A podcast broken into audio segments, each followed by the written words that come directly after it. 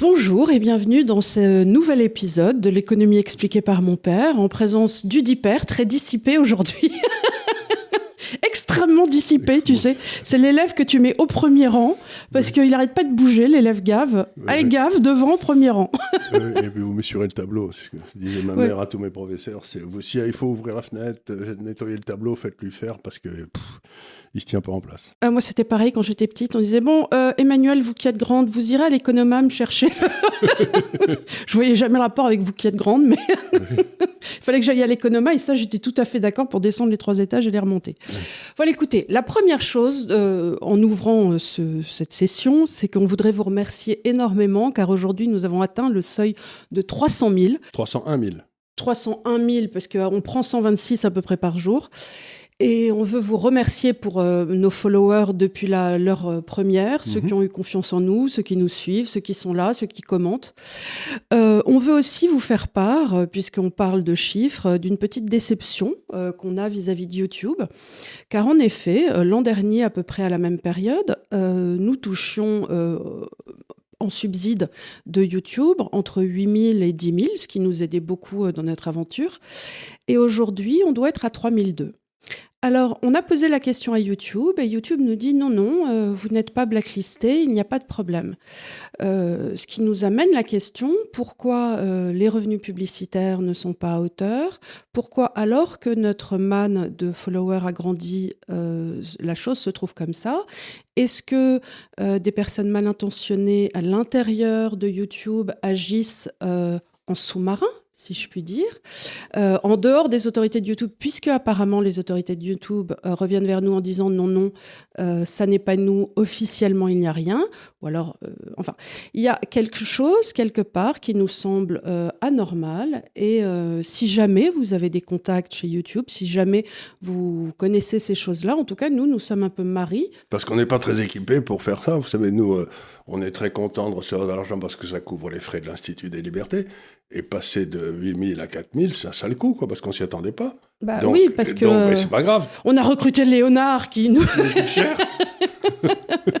qui est un poids important. Non, mais je veux dire, c'est, on avait un petit business model pérenne qui, euh, qui voilà, qui ne fait pas d'argent parce qu'encore une fois, on est un modèle associatif. Mais euh, et voilà, et se retrouver avec une perte de la moitié de nos revenus, bah, on s'y attendait pas et c'est très désagréable. C'est très désagréable, surtout qu'on on comprend pas pourquoi, parce que vous parce que nos émissions euh, fonctionnent toujours autant. l'émission sur Todd, par exemple, a très bien fonctionné. Donc il y a les chiffres. on a des pubs horribles on ne sait pas pourquoi on a ces pubs-là, alors que je regarde chez des confrères, quand je regarde chez euh, De La Marge, Sylvain Tigé, tout ça, ils ont des pubs qui sont beaucoup plus qualitatives.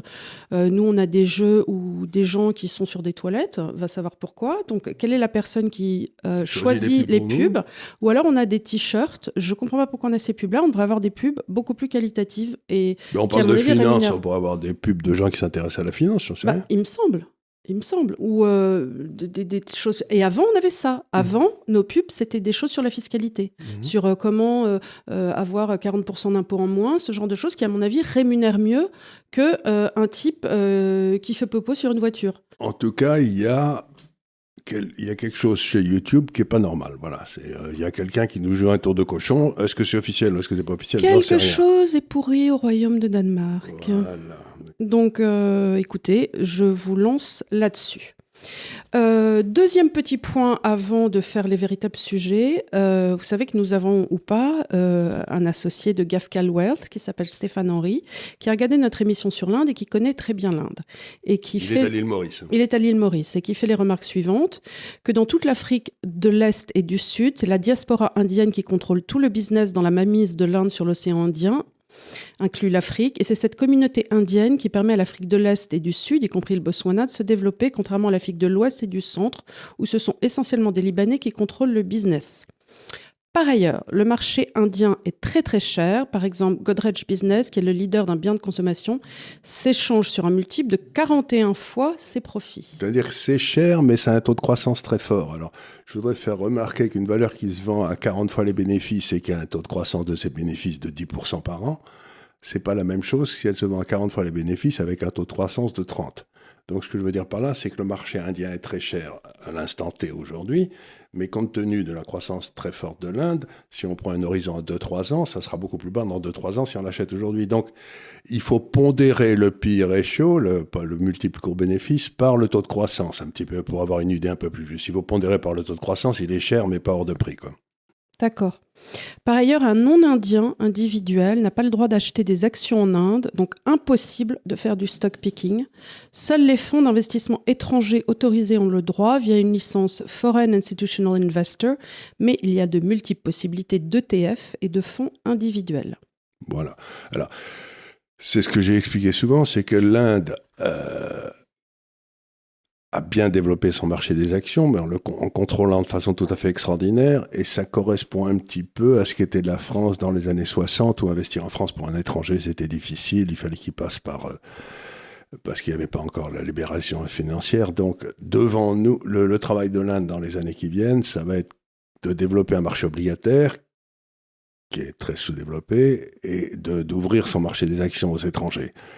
Et ça, c'est quelque chose qui va prendre du temps, mais euh, ils ne peuvent pas prétendre devenir faire un, appel important à l'épargne internationale, par exemple pour développer leur programme nucléaire, s'ils n'ouvrent pas un peu leurs leur euh, frontières. Quoi. C'est, donc, c'est, euh, Something's got to give. Something got to give. Voilà, ils ne peuvent pas s'amuser, on ne peut pas être à la fois dedans et dehors. Quoi. Voilà, Il va falloir au bout d'un moment faire un choix. Est-ce qu'on veut tout garder ou avoir plus et, et ouvrir? Voilà.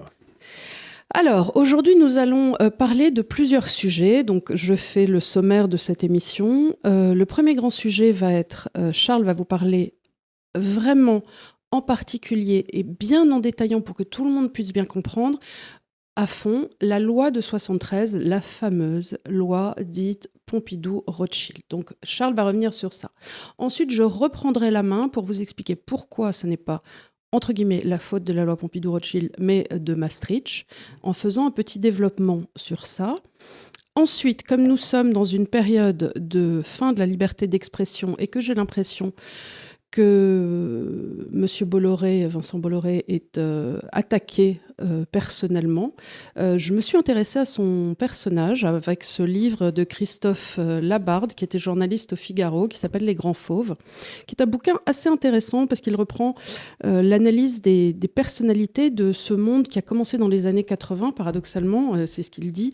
Ben, avec la libéralisation financière. Hein. Avec la libéralisation financière de Bérégovoy, c'est-à-dire ces grands capitaines d'industrie dont Tapi a pu faire partie, mhm. les, les, bébés qui sont arrivés ensuite, les les Arnaud, mhm. euh, et ces grandes familles d'industriels qui ont prospéré. Et ce bouquin est assez intéressant, même si c'est sur la forme d'un conte. Hein, ça, ça ne parle pas d'idées, ça parle de, de, de, gens. Ça parle de gens, voilà. Mais en termes de bouquin qui parle de gens, c'est rigolo. Euh, j'ai l'impression que c'est aussi un peu un bouquin de commande de Bébéard pour parler de lui-même, mais c'est pas grave, ça reste intéressant. C'était un type très intéressant, Bébéard. ah oui, oui, et, ça en parle très bien, et ses origines gasconnes, son côté, euh, justement, comment il a formé ses groupes de copains, comment mmh. il se parlait les uns aux autres. C'était un des... Allez, euh, bah, disons vous avez une partie du patronat en France qui est catholique, allez, et Béard, c'était le parrain de ces gens-là, quoi. Je veux dire, c'était le chef. Alors là, il, le parle très bien. C'est vraiment les grands fauves et donc les, loups dominants et comment ils bah, s'agencent. C'est le loup dominant chez les cathos. Voilà. Voilà. Je le connaissais à l'époque. Et tu avais Pébro euh, et compagnie chez les protes. Il y avait mais, Et aussi chez Lazare. Euh, comment il s'appelle l'autre pas, Lazare, c'était une autre groupe. Mais Pébro, c'était les protes, mais Pébro, c'était les protes. Enfin, il faisait, il faisait hommage quand même à, à Bébéard, quoi. Attends que je te retrouve le type qui s'est battu, je te dirai le nom, face à Bolloré justement, et qui voulait racheter la SAC. Euh, Tristan Velgeux ah, Tristan Velgeux, ah, ça c'était un prod de, La Rochelle. Voilà. Et... Un prod de La Rochelle. Oui, ça c'était une, famille, une vieille famille de La Rochelle. Voilà. Des trafiquants d'esclaves. Donc on reviendra sur ça et s'il nous reste un peu de temps, euh, on reviendra sur euh, la déclaration de Bruno Le Maire qu'on avait annoncé, nous, que la récession allait se pointer, pour refaire un petit topic, si Charles envie, sur euh, soit l'investissement long, soit les conditions de la France aujourd'hui. Voilà. Voilà. Allez, maestro, loi de 73. Loi de 73. Alors la loi de 73, ça fait partie des vieux canards qui traînent pour expliquer que dans le fond, il y a eu une espèce de prise de contrôle de forces obscures sur la Banque de France dans les années 73 et qu'on a empêché le gouvernement français de se financer gratuitement. Et donc, c'était un scandale. Bon, euh, donc, derrière ça traîne un certain nombre de remugles, allez, disons-le tranquillement, antisémites, non? Alors, je tiens à dire que toutes les personnes qui invoquent la loi de 73 ne sont pas antisémites, mais tous les antisémites invoquent la loi de 73. Ça se passe comme ça. Ça se passe comme ça. Alors, d'abord, revenons donc cette idée, c'est assez simple, c'était de dire au début, autrefois, quand l'État français avait besoin d'argent, il allait voir la Banque de France et il lui disait j'ai besoin de 3000 euros pour le week-end. Est-ce que je veux dire Donc, il fallait imprimer et puis c'était tout. Quoi. Donc, donc, bon. Bah. Et euh, ça coûtait rien. Et donc, c'est cette facilité qui a été arrêtée par la loi de 1973.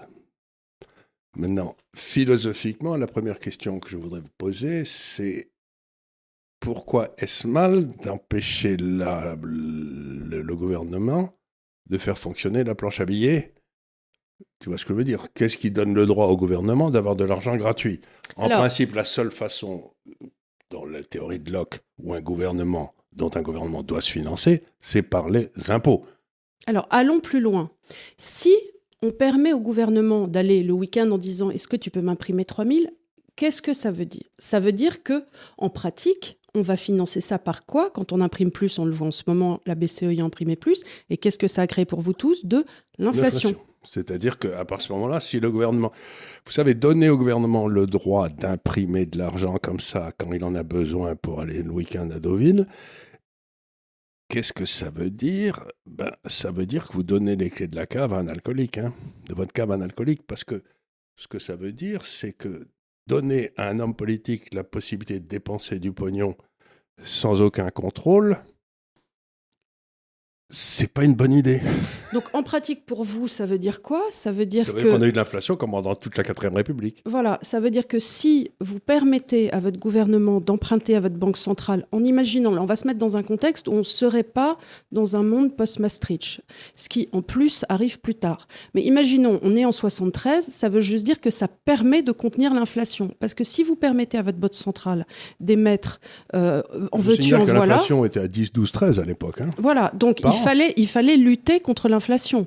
Donc, la seule façon de lutter contre l'inflation, c'est d'arrêter la planche à billets. D'arrêter la planche à billets. Il n'y en a pas 42. Vous avez ça et les taux. C'est tout. Voilà. Et donc, voilà, donc c'était la première des choses. Donc, euh, alors, qui souffre de l'inflation, vous? Alors, la deuxième imbécilité, c'est que ça a été le début, cette abolition de la loi de 73, de la dictature des marchés financiers. C'est-à-dire que avant, le gouvernement, il en avait rien à foutre, euh, puisque ça lui coûtait rien, il empruntait, et puis c'était vous qui payez avec l'inflation. Mais à partir du moment où ça s'arrête, euh, ben, il doit payer des taux d'intérêt. Mm-hmm. Et ben, le marché, si la France emprunte comme une folle et que l'Allemagne n'emprunte pas, ben, au bout d'un certain temps, les taux d'intérêt vont être beaucoup plus forts en France que, le, que les taux d'intérêt en Allemagne. Vous voyez ce que je veux dire donc, Et c'est ce que tous ces braves gens appellent la dictature des marchés financiers. C'est-à-dire que le gouvernement serait le seul à pouvoir emprunter comme un fou sans que ça ait des, un impact sur le taux dans lequel il épargne. Alors, cette histoire de dictature des financiers, c'est un autre canard de la gauche, de la droite, de l'extrême droite, des imbéciles. Il y en a tant que vous en voulez. Parce que qu'est-ce que ça veut dire? Ben, Ça veut dire que le gouvernement devrait euh, avoir le droit d'avoir tout l'argent dont qu'il espère avoir pour faire des dépenses extrêmement productives, comme nous le savons tous. Mhm. Mais si vous réfléchissez deux minutes, il y a une quantité d'épargne qui est limitée dans un pays. Bien sûr. L'épargne, comme je l'ai expliqué à plusieurs reprises, c'est dans le fond les petites fourmis qui épargnent pour leur retraite ou je sais pas quoi. Et puis en plus... Ils le mettent dans un code vies, dans un PEL. dans, voilà. Et, aussi les profits des sociétés. Donc.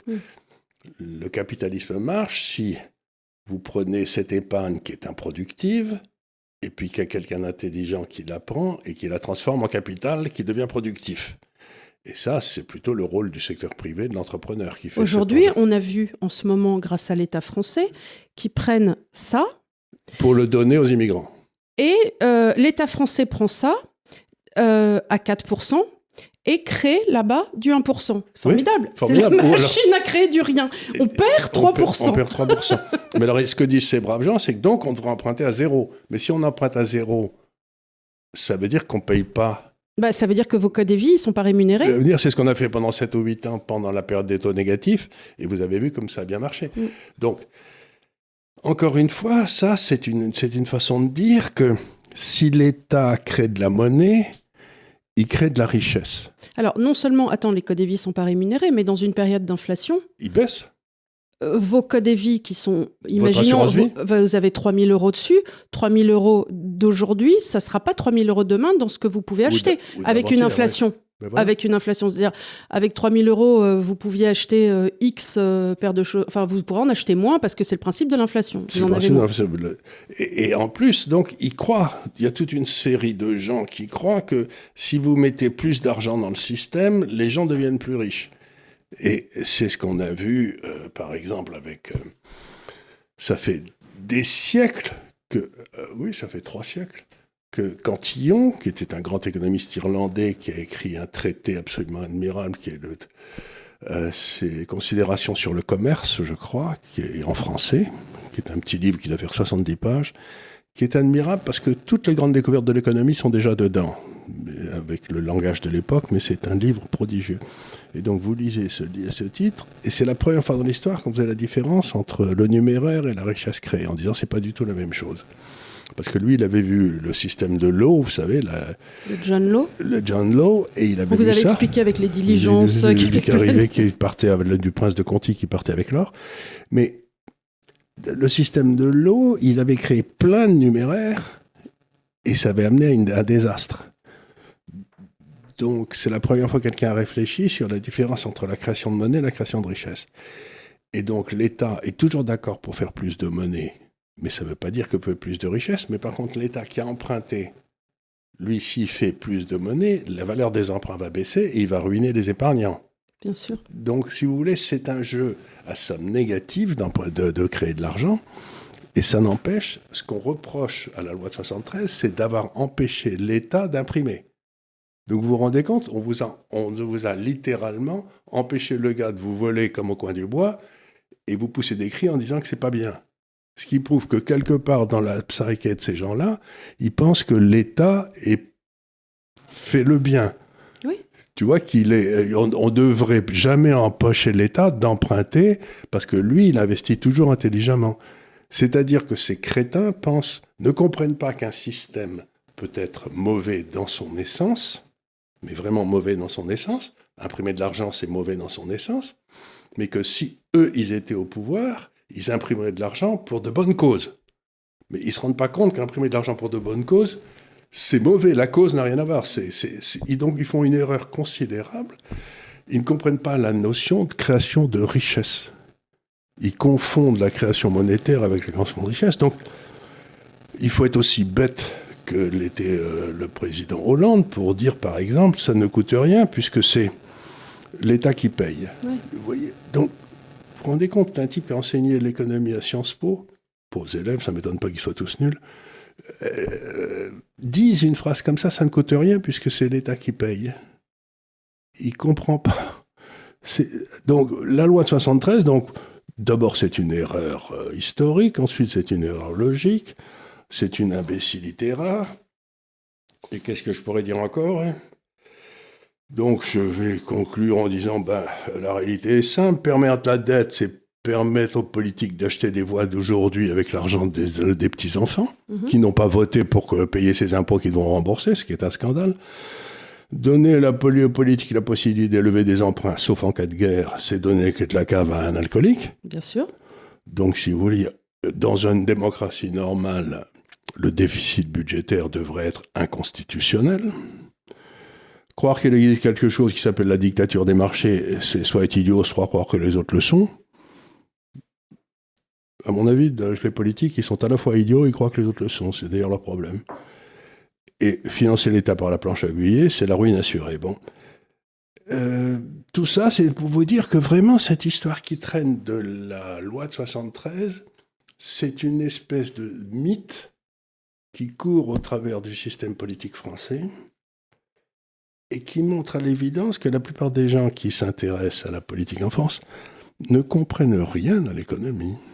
Alors, je vais enclencher là euh, la seconde partie pour essayer d'expliquer en revanche comment est arrivé, euh, si vous voulez parler de dictature des marchés, comment est arrivé le, le poteau rose? Parce que ce qui s'est passé, ce qu'il faut bien voir, c'est que tout ça, euh, cette histoire de loi de 73, dans un système qui aurait été subsidiaire, qui aurait été le nôtre en France, aurait très bien fonctionné. Alors pourquoi c'est parti à la valo Parce que les gens vous disent la plupart du temps, oui mais regardez, regardez la hausse de, la dette de la France, c'est bien la preuve que c'est la loi de 73. Tu vois, causalité, corrélation. Non, non, mais non, mais non, mais attends une seconde, ça n'a absolument rien à voir. Euh, le fait qu'on ait emprunté avec des taux d'intérêt élevés et à des niveaux complètement absurdes, a tout à voir avec la avec création d'un taux de change fixe entre l'Allemagne et la France. Et c'est pour ça, c'est ce que je vais prouver. Donc, ce qui s'est passé, on se remet dans le contexte.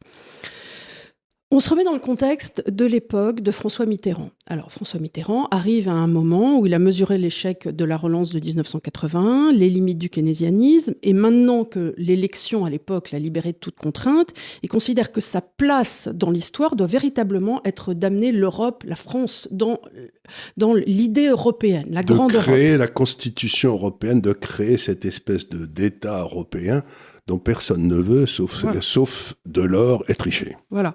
Donc le est clair, il prévoit une union monétaire qui reposerait sur les banques centrales, sur un déficit public et sur une dette financée par les, les marchés et non pas par les banques centrales. Donc c'est une volonté... Attention, le déficit public limité, parce que le traité disait qu'en aucun 3%, cas... 3%. 3%. Sur lequel ils se sont assis copieusement dès la troisième année, mais laissons ça de côté pour l'instant. Donc Mitterrand à l'époque court après cela. Kohl, lui, euh, est pas vraiment chaud parce qu'il y a quand même la réunification de l'Allemagne à faire, donc il a un peu d'autre chat à fouetter que de s'amuser à faire des conventions. Alors à ce moment-là, Mitterrand lui dit bon bah alors euh, on va pas faire voter les peuples, ce qu'on va faire c'est qu'on va mettre nos grands spécialistes et alors, nous, la France, on va chercher qui? On va chercher Jean-Claude Trichet, École des mines de Nancy, ENA, inspecteur des finances. De toute façon, existe-t-il un loi stupide dans ce pays qui n'a pas été mis sur pied par un inspecteur des finances? Je vous le demande, mesdames, messieurs. Ça, c'est les Peut-il le faire? Oui, il le peut. Et euh, donc, il a été sous Jacques Delors. Enfin, il a vraiment tout ce qu'il faut. Et c'est lui, Delors, qui lance ce qu'on appelle alors la désinflation économique.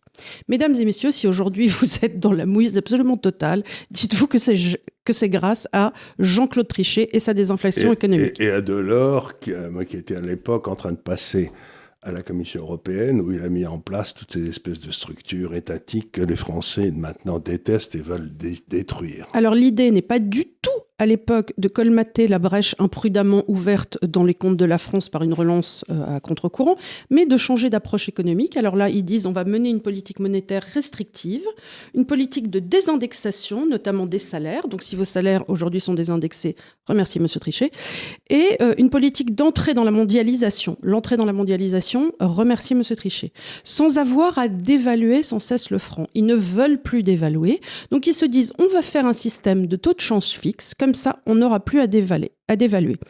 Son alter ego à l'époque est Horst Kohler, le secrétaire d'État allemand aux finances.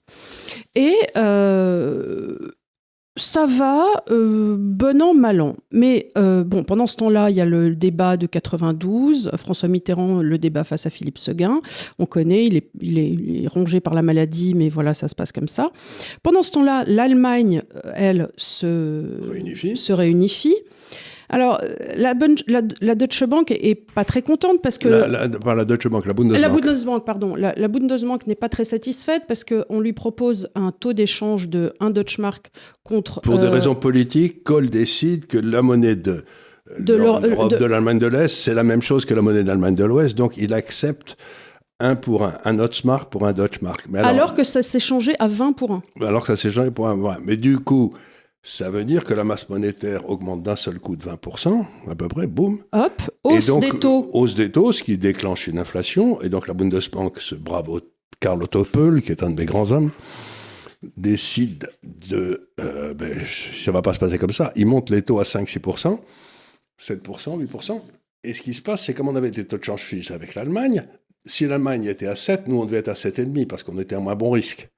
Mais à 7,5, à ce moment-là, ça fait Donc couler... c'est 92, là. C'est 92, ça fait couler toute l'industrie française. Donc, ce qui se passe à ce moment-là, c'est qu'on a une grande crise sur l'échange. Il y avait une imbécilité inventée par Giscard à l'époque qui s'appelait le SME. Le SME, est- c'est-à-dire des taux de change fixes ajustables entre les pays. Et donc, il y avait à l'intérieur de ça la Grande-Bretagne, la Suède, L'Italie. Et ces trois pays disent, vous savez quoi, moi je peux pas à la fois avoir un taux de change fixe l'Allemagne et des taux d'intérêt à 8% parce que ça me fout dans une dépression, donc je sors. Donc c'est là que Soros a fait tout son fric. Bah, C'est-à-dire que là, à ce moment-là, euh, l'Angleterre, euh, tout de suite, euh, a un réflexe de... de, de- Et en plus, tout de suite, mais les taux d'intérêt sont montés à 17% en Angleterre, les taux voilà. courts, parce que tout le monde attendait la dévaluation. Pareil en Italie, pareil en Suède. Moi, j'ai un de mes amis en Suède qui a été ruiné à l'époque par la hausse des taux courts. C'était ce brave Fischer, euh, Thomas Celui qui Fischer. portait un string Celui qui portait un string, Thomas Fischer. Oui, il a été ruiné là. Il avait un string Gucci pour Il se avait- baigner. Il était très sympa. Il est Ouais, mort, il est mort très le pauvre vieux. Ouais. Et, donc, euh, bon, ce qui se passe, c'est que ces pays disent bon, ben, je dois choisir entre mon industrie, mon économie et cette imbécilité du SME, du taux de change fixe avec l'Allemagne, je sors. Ce qui était la chose à faire. Qui était la chose à faire et qui, du coup, ils s'en sont assez bien portés. Et puis, monsieur, il y a une réunion à Maastricht. Dans cette réunion à Maastricht, euh, avec les autres Européens, euh, la décision est prise que la France va sortir. Hmm. Et puis, euh, celui qui était un ami à l'époque, Alain Madelin, était ministre de- et doit faire un papier dans le Figaro le lendemain matin pour expliquer pourquoi la France sort. quoi. Donc, Comme les autres. il, oui, comme les, alors, il, donc, Comme il- il, m'a montré comme- son papier, c'était, il, est existé. Et puis, dans l'avion qui ramenait, Euh, Euh, Michel Sapin, Jacques Delarosière et... euh, il y avait euh, Trichet et, et, euh, Trichet. Non, il rentrait de Maastricht en Ah, petit Maastricht. avion privé. Et euh, il y avait aussi euh, le premier ministre de l'époque qui était Balladur, je crois. Il, il prête plus ou moins, c'était à peu près à ce moment-là, je ne sais plus qui était le premier ministre. Enfin, il- la décision est prise de ne pas sortir. Et le. Je ne sais plus qui était. Et, à ce moment-là, bah, ce qui se passe, c'est que l'économie française est étranglée par des taux. Et j'ai expliqué tout ça en long, en large et en travers dans le dossier qu'on a créé euh, sur la désindustrialisation française que vous trouvez sur notre site. C'est le moment où la marge brute d'autofinancement des entreprises françaises s'écroule par rapport aux marges, financi- aux marges des, Italiens. Italiens, mais des- qui est monté grâce à des- de tout le monde. Quoi.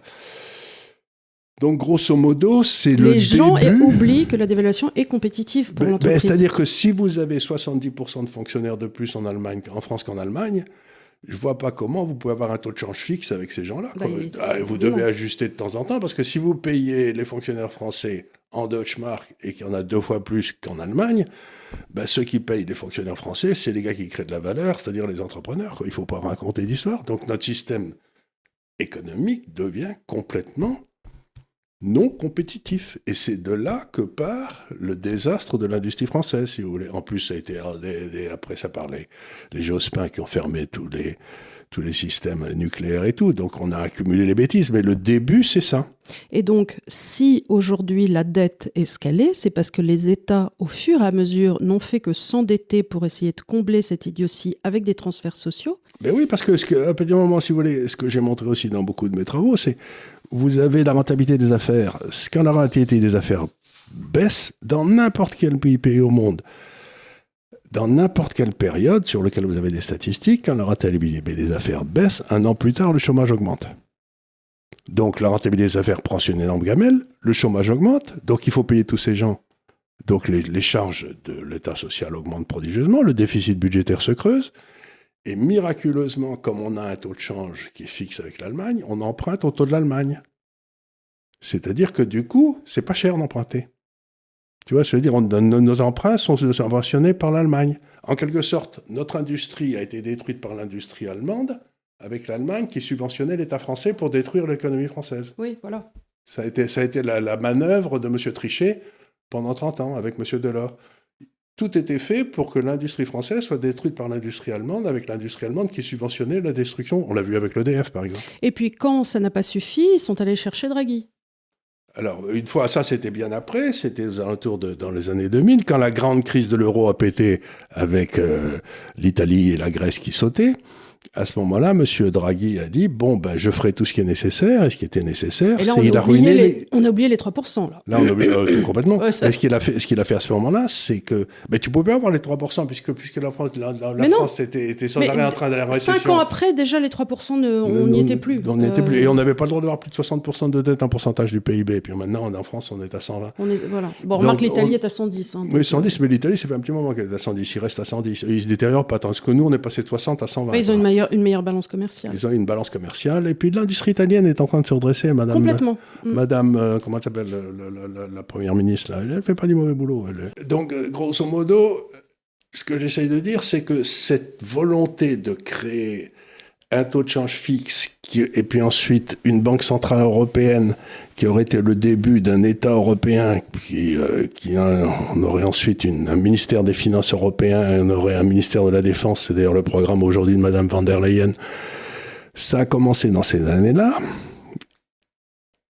Et comme on avait des systèmes sociaux différents, c'est de là d'où vient la décrépitude de la France. Et ça a été fait par des inspecteurs des finances, Monsieur Larosière, Monsieur euh, qui aujourd'hui qui aujourd'hui se lamente parce que parce qu'on a une dette pas possible, mais c'est lui qui l'a créé. C'est ces trucs idiots. Alors ils vous disent mais on aurait dû euh, dégraisser l'État français. Ben, D'abord, euh, il fallait le dire aux Français. Et deuxièmement, je suis pas certain qu'avoir 70% de fonctionnaires de moins qu'en Allemagne, ce soit une bonne chose, parce qu'après tout, les Français aiment peut-être bien leurs fonctionnaires. C'est un choix politique d'avoir plein de fonctionnaires. Alors, euh, oui et Il y en a peut-être trop. Euh, Il y en a peut-être trop, mais c'est pas à moi de décider. Non, c'est pas à nous de décider, mais il est certain qu'on l'a vu, euh, la démultiplication aux Mais sûr, régions, ça, aux idiot, départements ou ainsi de suite n'est pas forcément Mais si tu es nécessaire. un on- socialiste que tu fais la démultiplication, tu peux pas avoir à la fois plus de fonctionnaires et un taux de change fixe avec l'Allemagne. Non, tu ne peux Tu pas. peux- il, faut, il faut choisir. Or, ils ont voulu les deux à la fois. Et donc, ce qui a payé, c'est le secteur privé. Donc, notre secteur privé est détruit et on est en train d'arriver dans une éco- économie communiste. Et quand tu arrives dans une économie communiste, ce qui se passe à chaque fois, c'est la liberté de parole disparaît. Voilà. On y est en plein. Si tu veux, c'est la, si l'augmentation du chômage est la condition précédente. Et puis ensuite, tu as des gens de plus en plus fous qui prennent le pouvoir, et ces gens qui prennent de plus en plus fous entendent de te permettre, ne permettent pas à des gens comme moi de dire c'est de votre faute.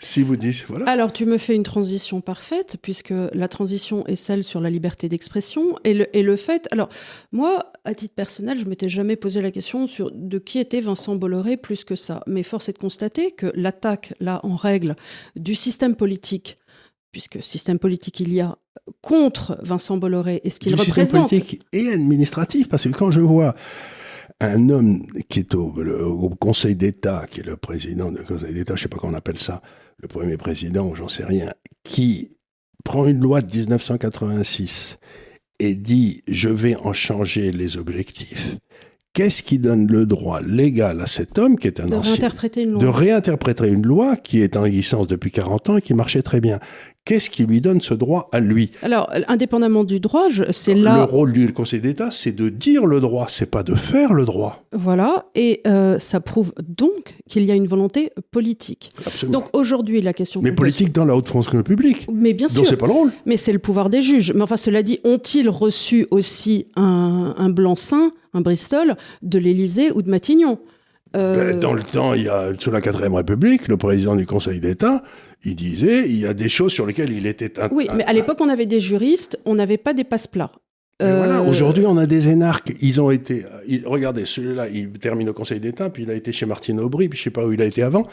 Mais autrefois, À l'époque, fais- à l'époque, on avait des juristes, c'est-à-dire des gens qui avaient été formés dans des facultés, qui étaient des doyens, qui étaient des gens qui savaient lire le droit et puis déjà. Qui étaient, et qui étaient au Conseil d'État toute leur carrière. C'est-à-dire qu'ils faisaient pas un passage au Conseil d'État Bah, avant on de avait plus des choses comme des juges de la Cour suprême, c'est-à-dire Oui. des gens véritablement qui qui avaient une des intégrité. voilà, et puis qui avaient une analyse euh, des textes Oui. extrêmement forte. Aujourd'hui, on n'a absolument pas ça. Qui peut croire que quelqu'un, pareil, mais pareil euh, de, de- de Conseil constitutionnel, qui peut croire que quelqu'un Oui, comme ça, Fa- ça doit être supprimé toute affaire cessante. Non, C'était mais une honte. qui peut croire que quelqu'un comme Fabius passe deux heures à se poser la question si l'article machin euh, s'insère dans. Euh, donc ils ont le des Conseil notes. constitutionnel, c'est une saloperie qui ne devrait pas exister. Voilà. Bon, alors, euh, le- je pense que aussi ce qui énerve terriblement les gens euh, aujourd'hui, c'est que, et surtout les politiques, c'est quelqu'un comme Vincent Bolloré et le fuck you money euh, auquel on fait référence de temps en temps, c'est-à-dire qu'il ait la liberté de dire à n'importe qui je vous emmerde et je fais ce que je veux. Et ça, c'est mon fric. C'est mon fric et je fais exactement ce que je veux, dans, évidemment dans les limites de la loi. Et il est quand même incroyable de voir aujourd'hui que cette liberté, qui est la liberté de tout à chacun, après tout, de faire ce qu'il veut. C'est ce qu'on fait ici. Son bon à, notre niveau, à notre niveau. Mais je, je, me dis, tiens, bah, euh, ce, euh, quand même, ce type est emmerdé parce qu'il fait ce qu'il veut. Alors, de vous à moi, j'aime pas particulièrement les émissions d'Anouna, mais euh, c'est pas pour ça que je les empêcherai de, de, Et puis en plus, personne vous oblige à les regarder si vous les aimez pas. Et voilà, c'est un truc incroyable. T'as une télécommande, tu peux appuyer dessus. Non, mais c'est pas ça. C'est qu'on voit euh, chez, euh, chez les, les chaînes de Bolloré, il y a des gens qui disent des choses qui plaisent pas à tout le monde. Mais ce qu'il y a de certain, c'est que sur les chaînes du secteur public, par exemple, ça ils se vantent avec beaucoup de euh, fatuité de n'avoir jamais invité personne de chez Le Pen. Donc c'est quand même extraordinaire que quelqu'un qui représente 40% des voix, des petits corneaux qui ont fait l'école de journalisme euh, de je ne sais pas quoi, de Brive-la-Gaillarde, s'il y en a une, se permettent de poser comme principe qu'ils ne recevront pas. Mais si tu veux pas recevoir Madame Le Pen, tu es viré, mon grand. Tu vois, là, il y avait euh, un journaliste de France Inter qui, euh, parce que Michel Onfray est passé chez, euh, est passé dimanche dans l'émission sur Europe 1, et alors ce type qui s'appelle Thomas Legrand disait, ce pseudo-philosophe, tatati tatata. Alors très souvent ici, je, on lance des pics à Onfray quand il dit des bêtises en économie, mais il ne me viendrait jamais à l'idée du haut de ma personne de dire quelque chose comme ce pseudo-philosophe à un homme qui a écrit quand même plus de 120 ouvrage sur la question. Non seulement ça, mais qui, quand il parle, quand il parle de Spinoza ou, de Camus, de Camus déjà comme ça, il a l'air de savoir de quoi il parle.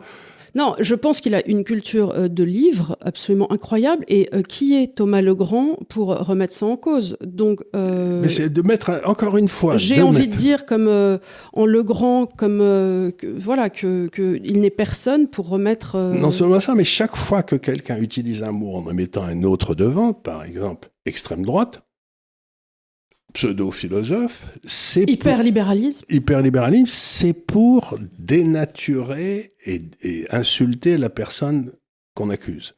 Et donc, ce que je sais, c'est que Monsieur Legrand n'est pas un pseudo-crétin. C'est un crétin tout court. C'est un crétin tout court. J'ai pas besoin d'être un pseudo devant. C'est un âne. C'est un vrai âne. Et il faut surtout que il en prenne bien conscience et qu'on n'a pas besoin de ces rapports qualitatifs pour savoir que c'est pas la peine de l'écouter. Quoi. C'est, euh, Alors, je vais reprendre un petit peu euh, qui est Vincent Bolloré. Euh, la famille, dans l'histoire économique, on invoque souvent les Bolloré, les Rothschild, les Vandel, les Peugeot. les Bolloré, c'est assez récent. Hein. Sixième génération. Oui, mais ils avaient, ils avaient un business qui marchait très bien, c'était le papier à cigarette. Là, mais bah, celui qui l'a fait exploser, c'est celui-là, c'est Vincent. Alors, on y arrive. Alors, allure d'éternel adolescent, petit prince du cash flow, comme on l'appelait dans le, dans le milieu, il y a une décalage étrange entre son apparence de gendre idéal et la violence avec laquelle il s'est construit quelque part. Donc, effectivement, le berceau de la famille se situe dans la région de Quimper. Et l'histoire industrielle des Bolloré commence elle au début du 19e siècle autour d'une idée qui n'a rien de spécifiquement breton, c'est le papier. Euh, donc de ces usines sortiront les fameux petits papiers plats à cigarettes OCB, qui a été mhm. créé en 1918, qui sont euh, les petites fiches à rouler. Les gens qui roulaient, voilà. ils utilisaient toujours du papier pour le Et ceux qui fument des pétards aussi, hein, c'est le. Oui, c'est la même chose. Ouais. Et euh... Ça a d'ailleurs relancé les affaires. Et autour des usines, on construit alors des, cités ouvrières pour le personnel, exactement comme chez les Despous. Tu sais ben qu'on avait visité euh, pour le vin, c'est-à-dire que c'est vraiment euh, le capitalisme chrétien, catholique, bienveillant. la famille était incroyablement chrétienne et ils ont, ils ont soutenu une personnalité pendant la guerre qui était une, bonne sœur qui avait créé un ordre à Paris. Et, enfin, ils ont, ils ont toujours été très catholiques, voilà. Voilà. Et, alors, il ne veut pas débuter dans l'entreprise de son père, mais grâce aux relations de son père, il débute dans la vie professionnelle comme simple employé à la Banque de l'Union européenne, puis à la compagnie Edmond Rothschild, où en parallèle, il décroche un DESS de droit. En 77. Alors Edmond Rothschild, pour ceux qui ne connaissent pas, c'était des Rothschild qui étaient c'était un des cousins, qui était spécialisé dans la gestion de portefeuille, c'est-à-dire c'était. C'est très chic Edmond Rothschild. C'était très chic. Euh, ils ont des bureaux juste à côté de l'Élysée là.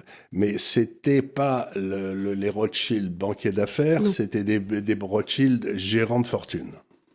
Alors, en 77, il épouse Sophie Fossonnet, petite fille de l'ancien maire de Deauville et ex-fondateur de la société commerciale d'affrètement et de combustible, la SCAC, c'est important, qui avait des très forts liens avec l'Afrique. Oui, et euh, sa, belle, sa belle-sœur, c'était la femme de Longuet, l'ancien ministre. Voilà. Ah oui, c'était Brigitte? C'était Brigitte. Ah oui, drôle. C'était une sœur. C'était une sœur Qui Fossonnée. était jolie aussi. Oui, oui. Euh, et alors, il dit à l'époque euh, que chez les Bolloré, il y avait deux branches, euh, la branche des René et la branche des Michel. La branche des René qui travaillait, et la branche des Michel qui foutait rien. Et que lui, à l'origine, il aurait aimé être un Michel, euh, ne rien foutre et vivre la bonne vie, tu vois. Euh, mais la vie, on a un peu décidé autrement parce qu'à ce moment-là, euh, bah, le papier, euh, bah, ça marche plus très bien. Et euh, avec son frère Michel-Yves, ils sont obligés de reprendre l'entreprise familiale parce qu'ils se disent euh, ah ben non quand même, euh, en gros ça la fout mal pour notre nom et on veut pas paraître pour des clampins. Donc ils se disent bah il va falloir qu'on se pousse du col parce que sinon il va rien se passer. Donc ils rachètent la boîte pour euh, 4 francs symboliques et ils se retrouvent PDG euh, du groupe familial avec 800 salariés à 29 ans avec une dette absolument considérable. Donc ils, Ça lui a jamais fait peur, la dette. euh, il se retrouve sur euh, des, des palettes de bois, à parler à 800 salariés, à leur dire bon bah les gars, ça va bien se passer, on va y arriver. Il a 29 ans. C'est quand même, il faut. Non, mais les maréchaux de Napoléon ont 30 ans. hein, donc c'est pas parce qu'on est jeune que c'est un problème que le Alors temps pour réglera. la petite hein. histoire, ils étaient très amis. la famille était très amie des Mitterrand à l'époque et euh, il venait en hélicoptère chez les Bolloré. Mhm. euh, il avait euh, sa femme, Danielle Mitterrand, avait fait tous les ouvrages euh, reliés pour la famille, donc Mhm. toutes les mémoires de De Gaulle reliées à Michel Bolloré, Mhm. signé Daniel Mitterrand, voilà. En 85, le groupe est rebaptisé Bolloré Technologies, il est introduit en bourse et c'est en 86 que tout s'accélère. Euh, la SCAC. C'est un enfant de la déréglementation financière. Exactement. La SCAC, entre les lignes, a toujours été gérée par son beau-père, mais c'est un peu un monstre au pied d'argile à l'époque. Et euh, tout ce que l'époque connaît de grands fauves roule autour, parce qu'ils se disent, on va pouvoir se faire euh, les dons. Tristan Velgeux se met d'accord avec Bouygues et Suez pour restructurer en sa faveur le capital de la SAC, mais à sa grande stupéfaction, c'est le jeune Bolloré qui remporte l'OPA. Alors que s'est-il passé? C'est grâce à un homme capital qui suit euh, Bolloré, qui le suivra toute sa vie, qui est un ami, qui est Antoine Bernheim, Oui, bien sûr. et qui est un banquier tout puissant chez Lazare. Pour ceux qui ne le savent pas dans le milieu, euh, c'est euh, c'est la grosse opération de sa vie. L'entreprise passe alors de 700 salariés à 10 000 salariés. Donc énorme OPA, énorme entrée en capital. Et en 87, il est élu manager de l'année. Et en 88, il met la main sur la banque Rivo. Et avec Rivo, euh, bah, ça y est, Bolloré est entré dans la cour des grands, puisque là, il s'est payé une banque. Donc là, euh, c'est c'est enfin. Surtout la banque Ribot, c'était une vieille banque. euh, je je me demande si c'était pas une des banques protestantes d'ailleurs, je suis pas sûr. Mais alors, Tristan Velgeux, de son côté, ne décolère pas Bien sûr non. de s'avoir raté la SCAC et la guerre est déclarée.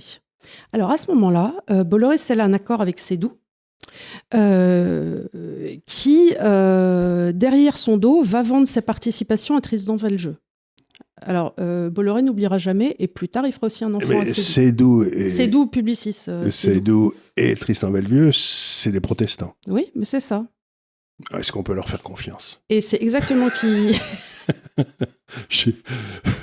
Et ça, c'était vraiment. catholique. C'était évidemment, oui, euh, l'opposition catho-protestant. Ah, à Vraiment, fait, tout à euh, fait, tout à fait. oui.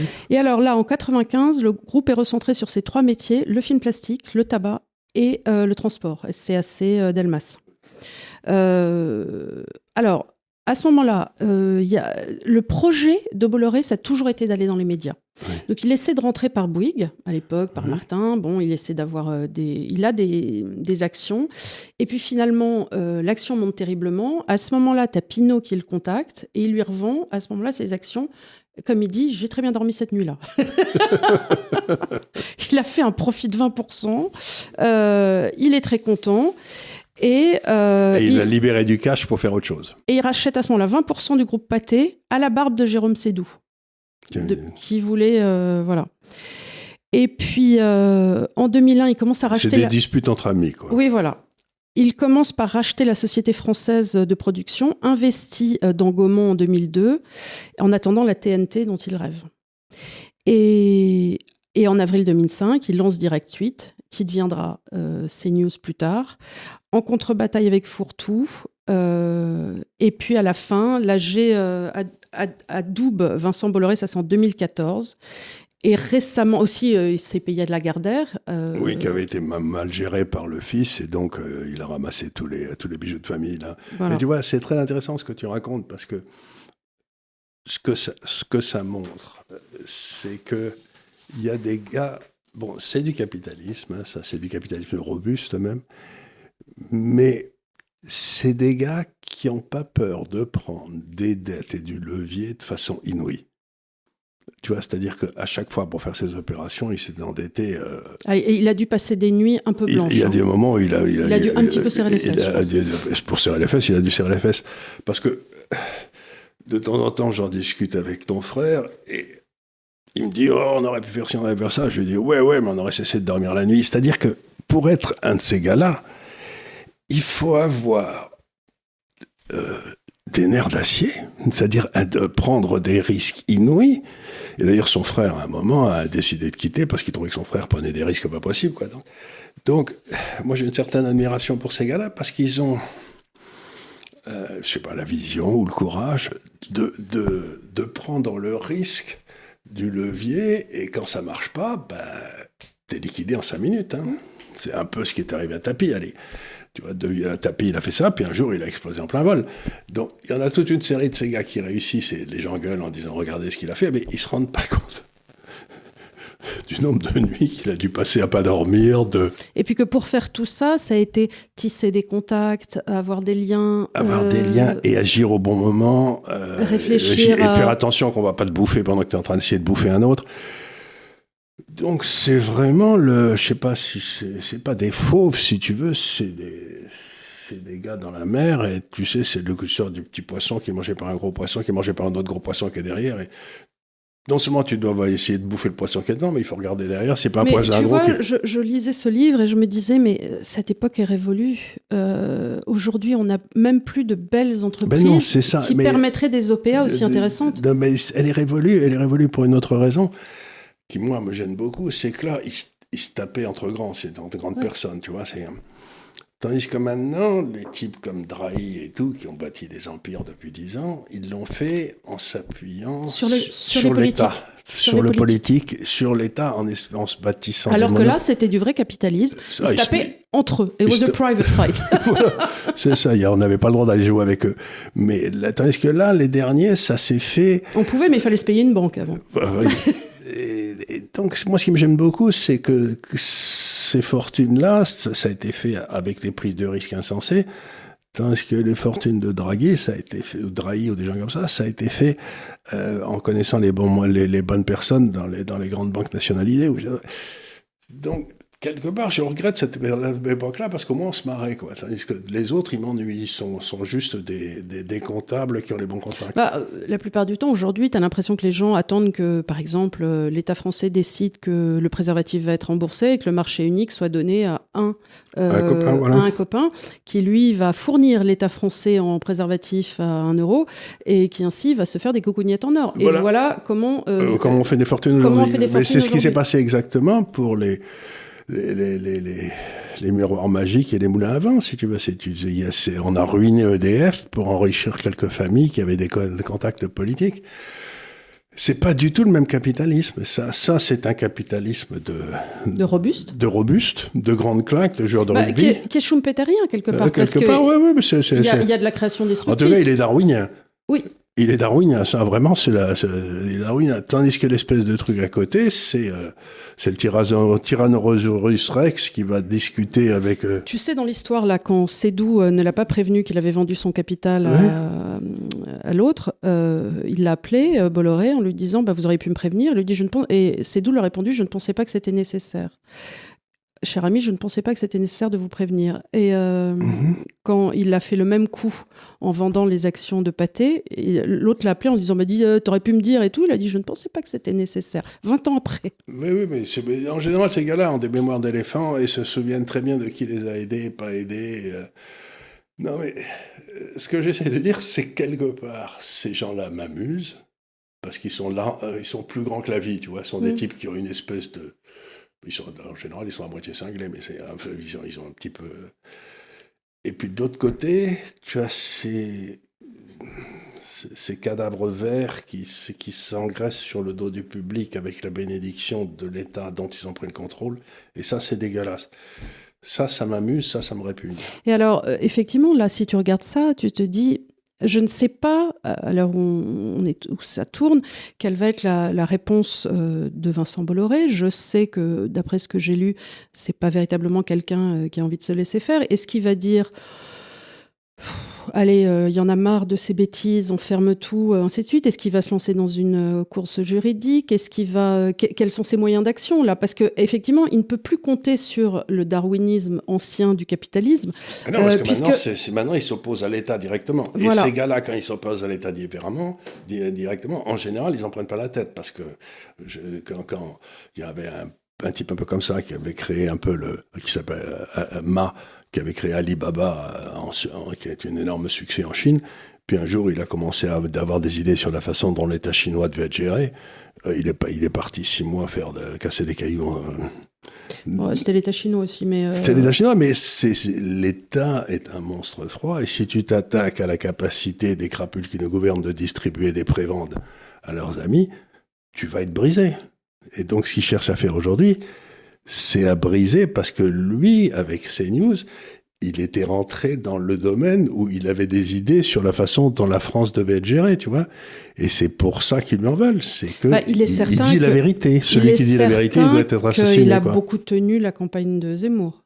Euh, oui, bah, il a même, il est même probablement à son origine. Mais euh, mais s'il n'y a pas que ça, c'est que c'est l'un des seuls endroits où il règne une certaine discordance d'idées. Tu as le droit de pas être d'accord, quoi. Ça me gêne, ça n'a pas l'air de gêner les mecs. J'ai été reçu deux fois chez eux, bon, une fois par pro, une autre fois par. Euh, Mathieu Bocoté euh, Mathieu Bocoté, c'est pas le même genre de gars, c'est pas le même genre d'interview.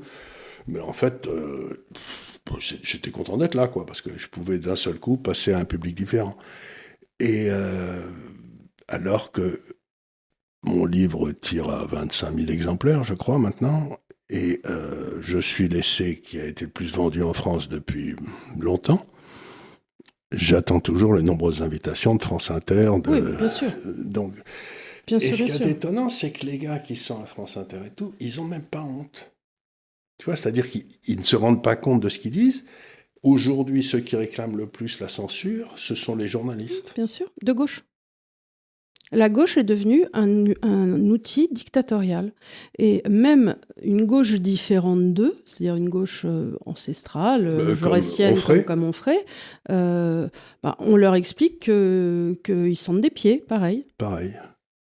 Et, c'est ça que je trouve très curieux, c'est que ce mouvement vers la, vienne de la gauche qui nous a toujours expliqué que eux, leur combat, c'était la, liberté des idées. Ben, que dalle, oui.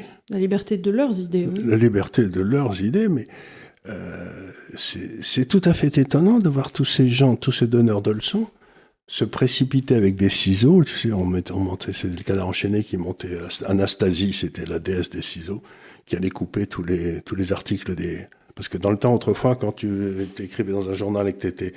On te coupait la partie de l'article qui ne ah, devait pas. Donc, euh, bon, ben, Aujourd'hui, tous les journalistes de France Inter se baladent avec des ciseaux pour couper les articles des autres, quoi. Ah oui, je voulais revenir sur quelque chose à propos de ça, puisque on parlait de, je parlais au début de l'interview de, Michel Onfray euh, sur Europe 1, et à un moment, Sonia Mabrouk lui dit. Euh, votre père, qui était ouvrier agricole, euh, et donc euh, qui travaillait très dur. Alors, j'ai envie de dire la chose suivante. Moi, j'ai un père qui a été, qui a été gestionnaire, gérant de fortune et conseiller, et je l'ai toujours vu travailler très dur. J'aimerais bien qu'on arrête avec cette mythification qui est digne de Roland Barthes, de dire que forcément, pour avoir un travail difficile, il faudrait avoir un casque, porter quelque chose de lourd et transpirer très fort. Et, et, un, et un maillot de corps. Et un maillot de corps. Euh, je peux vous assurer que celui-là, enfant, on le voyait pas. Hein. Tu bossais euh, comme un Turc, tu partais le matin. Tu étais dans l'avion tout le temps. J'ai vu un nombre de soleil se lever à 6 heures du matin dans l'avion comme ça. Tu arrivais des États-Unis, tu te changeais, tu repartais au, au boulot. Euh, alors que tu étais en, même pas en business et que tu dormais en coach. Euh, c'était le week-end, tu pouvais travailler. Euh, parfois, maman, on te voyait pas pendant trois semaines quand tu partais aux États-Unis parce que les avions c'était très cher. Donc tu restais aux États-Unis pendant trois semaines. Quelquefois, ma grand-mère venait, c'était très long. Donc l'idée qu'il y aurait des métiers, alors je- personne ne dit que creuser la terre c'est facile, mais personne ne devrait dire non plus que soi-disant les métiers où on réfléchit avec sa tête, euh, ça serait euh, oh bah ils travaillent pas si dur. Je peux vous dire que moi j'ai vu des gens travailler très dur, très longtemps, et que ça n'arrive pas euh, comme Bah, ça sous bah, prétexte qu'on est les, assis. les grands avocats, j'imagine qu'ils passent un temps fou aussi. c'est, non, mais il y a toute une. Y- pour revenir à ce qu'a dit Manuel, qui est une idée importante, si vous aimez ce que vous faites, ce qui m'amusait beaucoup, ce que je faisais, il faut dire les choses telles qu'elles sont, à ce moment-là, euh, travailler, c'est pas dur. Mais il est évident que si vous faites quelque chose qui vous rase, peut-être le, mais peut-être le père de Michel Onfray, adorait-il être euh, euh, ouvrier agricole et, et il aimait ça. Donc à ce moment-là, ça n'était pas pénible. Pour Alors, moi. il reste, évidemment, les gens vont dire, il reste une pénibilité physique. Oui, et c'est pour ça qu'en général, effectivement, pour sortir de cette pénibilité que, dont, dont on a, on essaie de faire des études quand on le pouvait, afin de ne pas avoir un métier difficile physiquement. Et ennuyeux. Surtout et, le pire, c'était ennuyeux. Ennuyeux, effectivement. Mais euh, bon, on a conscience que tout le monde ne peut pas ou ne veut pas ou ainsi de suite. Mais en attendant, instiller que euh, les métiers plus formés euh, ne, donneraient pas lieu à beaucoup de fatigue, beaucoup de stress et beaucoup de travail. Et Surtout le stress, parce que vous n'imaginez pas ce que c'est que de, de donner des conseils à des gens sur leur argent. mais même, tu étais patron d'entreprise, donc tu avais des salariés, donc j'en tu dois plein, aussi ouais. faire la gestion euh, humaine, parce que bah, c'est faire en sorte que tout le monde s'entende, c'est inviter un tel un déjeuner, c'est voilà. Et puis c'est surtout, euh, vous êtes là, vous êtes le patron, Les gens viennent vous voir avec tous leurs problèmes. tous leurs problèmes. Et puis surtout, ils te disent, bon, mais qu'est-ce qu'on fait maintenant? Et t'as envie de leur dire, mais qu'est-ce que j'en sais, moi Pourquoi vous me demandez à moi Ah, c'est vrai, je suis le patron. Ah merde. Mais c'est vrai, c'est vrai, mais ils te demandent ça. Mais bien Donc d'un seul coup, tu te retrouves en train de diriger la vie de 30, 40, 60 personnes, et tu te dis, mais t'es bord de trouille. Eh ben, en- non seulement ça, puis tu te dis, ils dépendent de moi, leur salaire dépend de Ben moi. voilà. Donc si je prends une mauvaise décision, eux, c'est des familles qui... qui, tu, qui- tu vas faire que- tomber plein de gens Voilà, donc euh, c'est un village. un- Je sais que quand Louis Vincent a repris mon frère euh, le Biarritz Olympique, ça a été aussi de se dire, mais tu te rends compte, il y a des jardiniers, il y a des Il y a enfants, il plus y a, de 100 personnes. il y avait plus de 100 personnes qui dépendent de ce club. Et ça a joué aussi dans Bien le sûr. fait de se dire, euh, bah, c'est des gens que je vais aider. C'est une Bien sûr. façon aussi C'est une façon de, de, de- en effet, de faire le C'était bien ça le autour de soi. capitalisme chrétien Bah, aussi. bah, ça, tout à fait, tout à fait, tout à fait. Alors tout ça, c'est pour. Non, mais ce que dit Emmanuel est important, c'est cette notion de travail et. euh, Pour que ça marche, il faut bâtir des sociétés où celui qui est prêt à faire ça, à prendre des risques, à porter les autres, euh, puisse le faire dans des conditions optimales, c'est-à-dire qu'on l'embête pas à remplir des papiers. Et je pense à tous ces pauvres paysans que j'ai connus en Gascogne ou je sais pas où. Autrefois, ils étaient euh, bon, bon, de temps en temps, ils chassaient les champignons ou ils allaient tirer les lièvres. Mais enfin, ça, c'était, il fallait, fallait s'occuper aussi. Mais le reste du temps, ils bossaient assez durement, mais ils remplissaient jamais un papier. Aujourd'hui, 70% de leur temps, ça sert à remplir des papiers. Mais tu te rends compte Demander à un paysan de remplir des papiers, s'il voulait remplir des papiers, il aurait fait, Alors, il aurait fait euh, autre chose. tu vas te faire engueuler encore parce que les gens te disent oui, mais vous dites que les paysans ils font pas d'études et tout ça. C'est pas. On est, on a conscience qu'aujourd'hui ils font des BTS et ainsi de suite, mais quand Charles parle d'études, il pense des études genre euh, Ellul. Hein. Il pense pas des études genre Non, mais, BTS ah, de. d'abord, je pense à des études, mais en plus, si vous voulez, il est vrai que celui euh, qui est paysan, euh, ben, il aime le contact avec la nature, il aime pas passer des heures avec une lampe à lire des papiers. Alors quoi. on dit pas qu'il peut pas le faire. on dit pas qu'il peut pas le faire, puisqu'il le fait, mais ça le rase. Bah, en- de, en- de toute façon, qui est-ce que ça rase pas? De Ben, remplir moi, des papiers Surtout, moi, moi j'ai eu dans ma vie Moi, des quand gens... je dois faire la comptabilité, j'en parle deux semaines avant, deux semaines après. Tout le monde sait que je fais la compta, je peux dire. Oui, Tellement je suis d'une de humeur cochon. de cochon. Voilà. Non, mais j'ai connu dans ma vie des gens qui étaient très heureux de faire des papiers. C'est ce que j'appelle les compteurs de haricots. Et il en faut toujours dans les boîtes. Oui, mais enfin, euh, euh, c'est pas les gens, euh, enfin, c'est pas la majorité. hein. Non, Moi, c'est pas sais- la majorité, mais il y a des gens qui aiment l'administration. Ouais. C'est qui aiment, qui aiment pousser des papiers. Et en général, c'est ceux-là qui prennent le pouvoir doucement, doucement dans les boîtes. Mm. Parce que comme ils font tous les trucs emmerdants, euh, finalement, ils finissent par te contrôler. C'est Staline contre euh, Trotsky. Ouais, Trotsky, il avait plein d'idées. Staline, il s'occupait des, des papiers. ouais. Et Et- donc, euh, donc, il faut se méfier des gens qui aiment les papiers. ouais. Ou faut avoir un gros dossier sur eux. Il faut avoir un gros dossier sur eux, exactement. Voilà, écoutez, j'espère qu'on vous aura intéressé. En tout cas, nous, on s'est intéressés nous-mêmes. Oui, c'était Ce qui est quand même absolument fondamental. Absolument. Mais d'ailleurs, si, on- si ça si ça nous amusait pas, on le ferait pas. hein. Oui, oui, en plus, c'est vrai. C'est Voilà. vrai, ça. Ah, mon cœur. Euh, Et voilà. Euh, la semaine prochaine, écoutez, je pense qu'on refera peut-être un petit euh, dossier économique parce que je sais que vous en êtes friands. Donc, euh, été un peu déçue pour l'instant des chiffres sur l'Inde, mais en tout cas, tous les commentaires Mais sont ça très monte petit à petit. C'est un truc c'est un document qui va Oui. monter lentement parce que les gens se posent des questions et reviennent. Mais il est certain que quand on fait une émission, euh, l'inflation, on va tous mourir en France. ça Ah, mais ça, on peut pas le faire toutes les semaines. Ah bah il y en a qui le font toutes les semaines. Mais euh, en attendant, moi je suis très contente de l'avoir fait sur l'Inde parce qu'on a bossé euh, et puis je, je suis fière de ce qu'on a délivré. Euh, Mais oui, voilà. Et surtout, on dit aux jeunes, écoutez, il va se passer des tas de choses extraordinairement positives du côté de l'océan Indien.